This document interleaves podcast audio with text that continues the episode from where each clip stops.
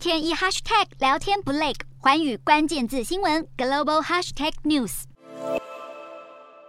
三十一号，中国公布七月制造业采购经理人指数 PMI 为四十九，竟然跌破了五十的荣枯线。这是由扩张转为紧缩，让市场警铃大作。三十号，英国《泰晤士报》主编威廉斯撰文警告，中国经济正在走向衰退。文中形容，习近平的动态清零政策已经被证明是自我毁灭。房地产泡沫化更是压垮中国经济的另一大主因。威廉斯指出，截至二零二零年底，中国空置公寓高达六千五百万套，相当于够全英国的人口一人分到一户。从买房就送宾士车到大算能抵头期款，介绍为了消化库存化。花招百出，也凸显了中国房市供过于求的窘境。然而，房地产业在中国 GDP 占比高达百分之二十五到三十，是中国经济的主要动能。中国烂尾楼风暴越演越烈，预售屋买主迟迟等不到完工，再加上爆出了多间建商挪用资金，还有银行授信流程违约放贷等，都引发了购物者的信任危机。不止多地频传民众维权示威，却遭到了当局的暴力镇压惊声。近期更在全中国超过一百个城市掀起了拒绝缴付贷款的停贷风。波被视为是系统性风险更加广泛的警讯。标普全球更预估，在最坏的情况下，中国银行有百分之六点四的抵押贷款，相当于十点四兆台币面临风险。而为了因应停贷风暴，中国计划成立房地产基金，金额上看一点三兆台币，并且考虑发行专项的债券，从开发商手中来收购住房单位。然而，从星展到花旗等投行却认为，这些措施只能够治标，不能治本，不足以化解中国房企的违约风险，也不足以刺激需求复